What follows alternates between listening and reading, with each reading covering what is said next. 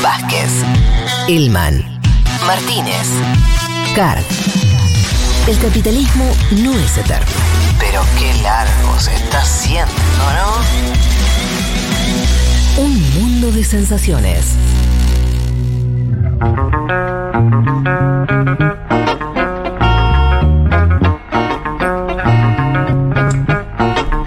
Nos vamos muy lejos de aquí. Sí. Propongo. Uf, irnos qué muy lejos de problema, aquí. qué desafío. Volver, siempre, ¿no? siempre a Elma le toca en territorio Sí. decisivo para. Claro. Ahí el avión, mirá, te lo Uh, presté. este va Te lo lejos, va presté. lejos. Una más, a ver. Bueno, nos vamos a Europa. Ahí va. Bien, por decir algo. No, bien, perfecto. Me parece una buena manera de arrancar, ubicarnos. ¿De qué vamos a hablar? Bueno, del país que queda entre la OTAN y Rusia, ¿no? Ese es un primer dato para entender a Bielorrusia. Es un país que si uno lo mira en el mapa está, bueno, linda con los Balcanes, pero tiene a Polonia y Ucrania en la frontera y del otro lado está Rusia. Un país del cual hemos hablado el año pasado y este, ¿no? A raíz de sus choques con eh, Europa, un país que tiene a Rusia, a Vladimir Putin como eh, máximo sostén, dije país, pero hablo del gobierno de Alexander Lukashenko. Lukashenko, al frente de Bielorrusia desde hace más de 20 años. Empezamos a hablar mucho de Bielorrusia cuando fue la elección, recuerdan, agosto del año pasado, una elección, bueno, otro fraude de Lukashenko que gana, ya no me acuerdo, con Elección y era, protestas sí, a la par. 80, opositora perseguida y exiliada. 80 puntos tiene, sacó. Eh, sí, sí, una cosa así Sí. medio Sólido. casi pornográfica. Eh, Le ganó a Daniel Ortega. con- no sé, ¿sabes que no sé? No sé si. Sí, sí, sí, 75. No, es, 75. es 75, pero no sé si era 80, hay que chequearlo. Pero Sí, bueno, sí, una elección también un ha sido bastante alto. cuestionada, que tuvo sanciones de Europa en ese entonces. Otro episodio tuvimos hace unos meses cuando Lukashenko literalmente desvió, un, hizo desviar un avión que estaba por Lituania porque había un periodista crítico con el gobierno que estaba a bordo. Bueno, lo hizo desviar para detenerlo. Ahí también hubo sanciones de eh, Europa. Y el último episodio, que es, diría, creo, el, el más grave, digamos, para, para resumir. ¿Qué está pasando? Bueno, Lukashenko está incentivando el cruce de migrantes de Medio Oriente y de África, sobre todo de Irak y Siria, a Polonia, ¿no? Y de ahí al resto de Europa. Es una situación que se está concentrando en esta frontera entre Polonia y eh, Bielorrusia. Básicamente, o sea, hablamos de migrantes que llegan por vía aérea a Bielorrusia, es decir, el gobierno incentiva lo que es la concesión de visas. ¿no? Mm. Muchos de eh, estos migrantes hacen escala en Turquía y de ahí van hacia Bielorrusia y desde ahí van hacia la frontera. Las denuncias dicen que los soldados bielorrusos, los bielorrusos están empujando directamente migrantes para que, bueno, vayan hacia Polonia y que no vuelvan atrás, digamos, ¿no? Que no se queden. Así en que, el país, digamos, sí. se puede constatar fácilmente que sí, Bielorrusia está motivando o impulsando Sí. eso, ¿no? Sí, Porque decían, bueno, Polonia acusa a Bielorrusia de, pero digo, es algo que se puede ver concretamente si es que les está entregando Sí, la. y de hecho también la situación en la frontera, ¿no? Que es bastante crítica. Por un lado, el hecho de eh, estos soldados que los están empujando a los migrantes y no los dejan volver. Mm. Y por el otro, el gobierno polaco, y más que nada el ejército polaco, que no los quiere dejar entrar. Claro. Entonces se ve una situación muy tensa, eh, eh, muy trágica también.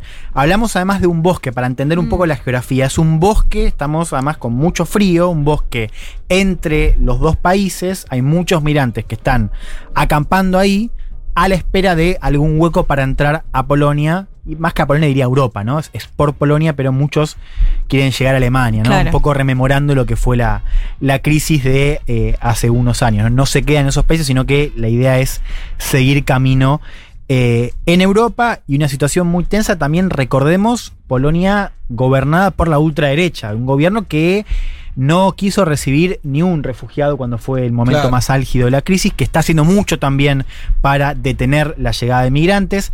Ha mandado el gobierno 15.000 militares a la zona, así que hay una alarma de que se pueda poner tensa la situación ahí. Quiero que escuchemos cómo le hablaba el primer ministro polaco, Mateusz eh, Morawiecki, a esos militares ¿no? que están yendo a la frontera. Lo escuchamos.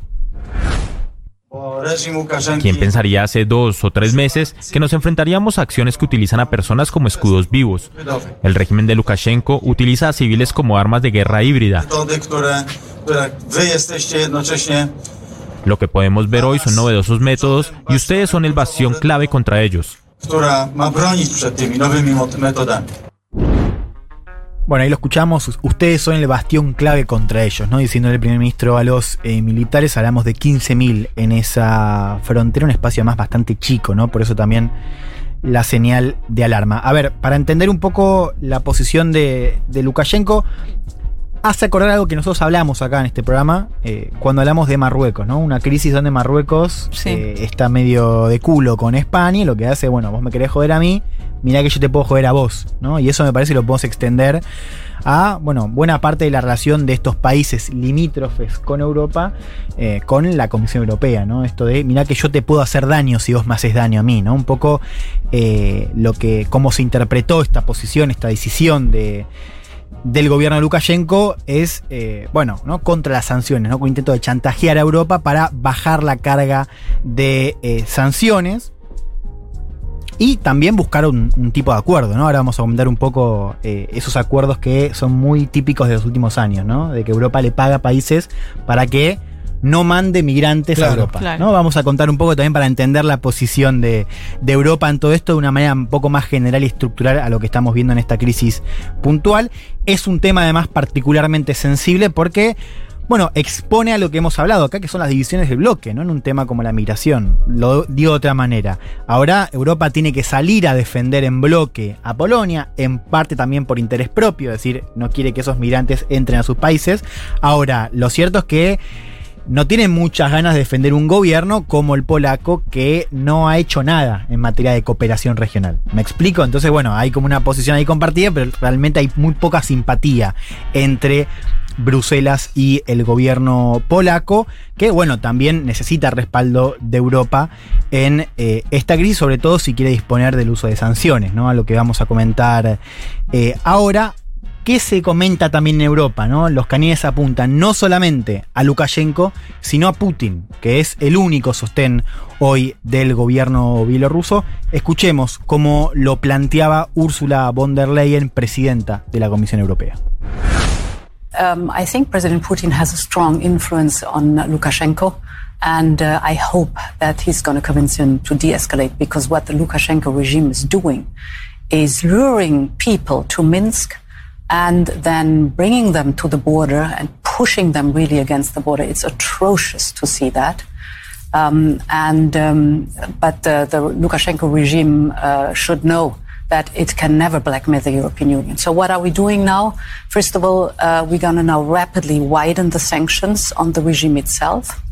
Secondly, we're going to look into the airlines that are bringing migrants to Minsk. Creo que el presidente Putin tiene una gran influencia en Lukashenko y espero que influya pronto para la, la desescalada, porque lo que está haciendo el régimen de Lukashenko es atraer a la gente a Minsk y luego llevarse. Está en la mesa, digo, uno no puede saber realmente, pero digo, las interpretaciones son bastante plausibles. Eh, sí, hay algo también de. No hay otra explicación del gobierno de Bielorrusia. sí. Ah, el, el gobierno bielorruso, digo, y bueno, también lo ha, lo ha dicho Putin. Putin, Sí. por ejemplo, cuando habló. Interesante esto. Putin A habló ver. en una entrevista, en general es eh, Peskov, que es el, el portavoz del Kremlin. Putin salió a hablar en una entrevista, negó que tenga algo que ver. Ajá. Dijo también, claro, porque ahora Europa dice que va a sancionar no solamente al régimen de Lukashenko, sino a las aerolíneas que están llevando gente. Sí. Y amenazaron también a aerolíneas rusas. ¿Qué dijo Putin? Dijo, yo no tengo nada que ver. Y si vos me sancionás a mí, yo voy a responder asimétricamente. O sea, con esto de a mí no me jodas, yo no tengo nada Claro. que ver. Y si vos me venís con las aerolíneas, yo te voy a responder. Mm. ¿Qué dijo también? Interesante también esto. Habló del tratamiento de migrantes por parte de soldados polacos. Y dijo, no encaja con las ideas de humanismo que supuestamente son la base política de nuestros vecinos occidentales. ¿no? Esto es típico de Putin, esto de Occidente siempre. Claro, pero además esto que decíamos de la división, ¿no? Porque es cierto que Polonia juega un juego bastante brusco, si querés, con la Comisión Europea y con esto de los valores, del humanitarismo, bueno. Y ahí Putin aprovecha. La- doble moral. estos tipos lo están cagando a palos los migrantes en la frontera. Claro, tiene poco que ver con lo que pregona el club, ¿no? Que ahora se puso detrás de Polonia contra Rusia y contra Lo de Ursula von der Leyen fue una conferencia de prensa, fue. Fue una entrevista, ella estuvo en Estados Unidos. Ah, ¿sabes qué me llamó la atención que hablaba en inglés? Yo dije, pero. Ella, de todos modos, ella es alemana, Sí. eh, fue ministra de Angela Merkel. Ella, en general, habla en sus conferencias eh, en inglés. Mirá vos. Eh, pero sí, estuvo dando, estuvo en un tour en, en Estados Unidos y ahí le preguntaron sobre esto. Putin, mientras esto sucede, Mm. abramos un poco el lente para entender también todo lo que está en juego hoy entre Europa y Rusia. Está mandando, está aumentando el despliegue militar en, Ucrania, Mm. que es una señal que, si uno viene siguiendo las noticias, está Sí. titilando cada vez más fuerte esto de, che, ¿qué está pasando? Hoy Estados Unidos salió una nota en político, dice que podría haber una, in- una invasión, o sea, hay una alerta Sí. en Washington de que podría haber una invasión en Ucrania. Si me preguntan a mí, yo la veo bastante lejos, pero digo, hay una señal de alarma puesta. Sigue, de hecho, en el Ucrania. en una parte significativa de Ucrania, ¿no? Eh, Exactamente, sí, nunca se fue. Nunca la se guerra fue. separatista en el este. Pero sí mediáticamente se está empezando a hablar Claro, de esa posibilidad. otra vez. sí. Y también en un contexto, esto lo hemos contado también en este programa, de una crisis del suministro de gas. Claro. Donde ahí Putin lo mira sentadito desde arriba, ¿no? Porque tiene también, eh, bueno, o sea, es un proveedor de gas eh, a Europa y para muchos Putin está intentando también, bueno, negociar, está especulando a ver qué va a hacer Europa en esta crisis que recién arranca. A propósito del gas y pensando un poco en esto de la escalada, Lukashenko, volvemos a Bielorrusia, habló la semana pasada, a partir de esta crisis, y dijo, bueno, si ustedes me ponen sanciones, o sea, si ustedes suben todavía más la, la carga, yo les puedo cerrar el paso de gas. Escuchemos al presidente Lukashenko.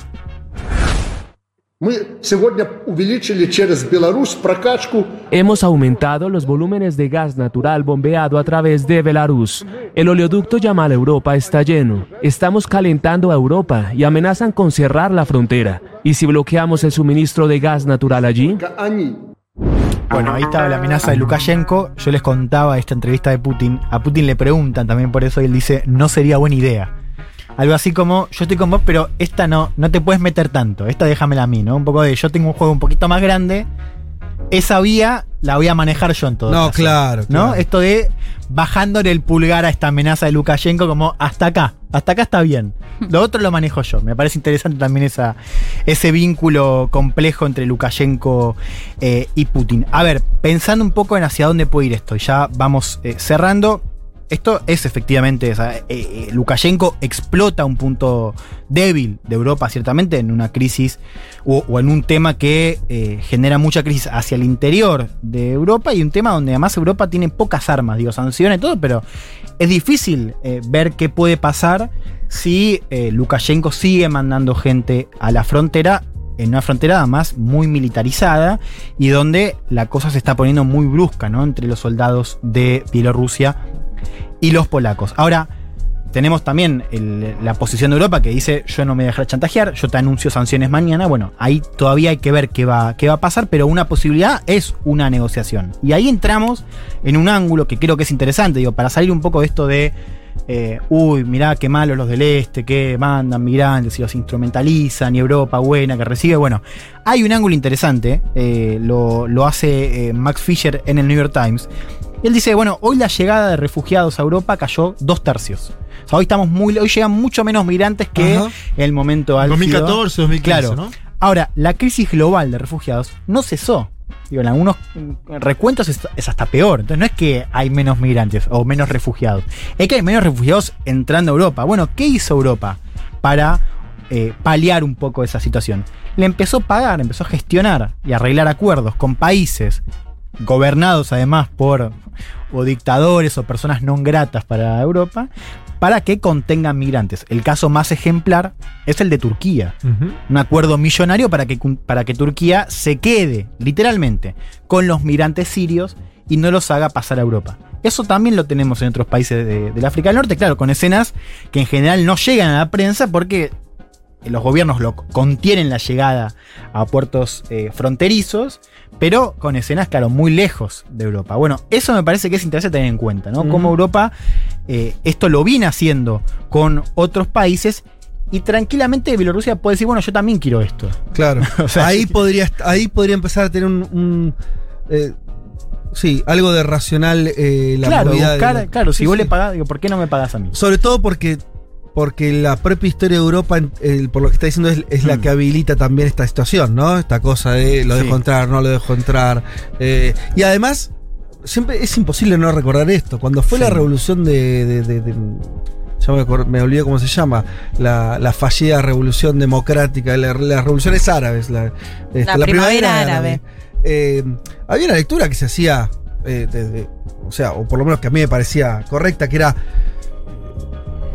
el, el- el esfuerzo o el poco esfuerzo de los países occidentales de que no se desestabilicen países que después alguna consecuencia vas a tener. Quiere decir, Bueno, sí. cuando vos te desestabiliza claro. tu frontera, ¿y qué esperas, amigo? Que te venga a qué? Sí. Entonces está, ¿no? Hay algo No, ahí. y hay otro ángulo que también es, es- es- nunca está de más decirlo, que es, si uno mira eh, la composición de esos migrantes, la gran mayoría llega de Irak, ¿no? Y ahí la OTAN está sí. jugando con Open. Dice, ahí unís. No, pará, pará. ¿Por qué están saliendo de Irak, no? Bueno, eh, ahí también, por supuesto, está la Claro, a eso me refería cuando se dice de la doble moral. Claro. ¿No? Apoyamos, bueno, Saddam Hussein era un dictador, Sí. hay que ir a liberarlos, pero después cuando escapan del conflicto que se generó, bueno, ¿quién se hace cargo? No, bueno, sí, cierro con esto. Digo, para entender cómo, cómo que esto va a seguir, digo, hoy tenemos muchos migrantes acampando en el bosque. O sea, hay una situación que Terrible. por ahora tremenda. no va, frío, ¿no? parece desescalar. Claro, tenemos además migrantes que Muertes están en ya, Minsk. varias tenemos muertes. todos los días hay muertos, todos los días hay muertos, pero con muy poca cobertura porque en general no están dejando pasar a los periodistas ahí en la zona, o sea, se lo está viendo desde lejos. Ajá. Claro. Así que vamos a tener una continuidad, lamentablemente, de estas escenas. Mañana va a haber sanciones de Europa, vamos a ver cómo se reciben.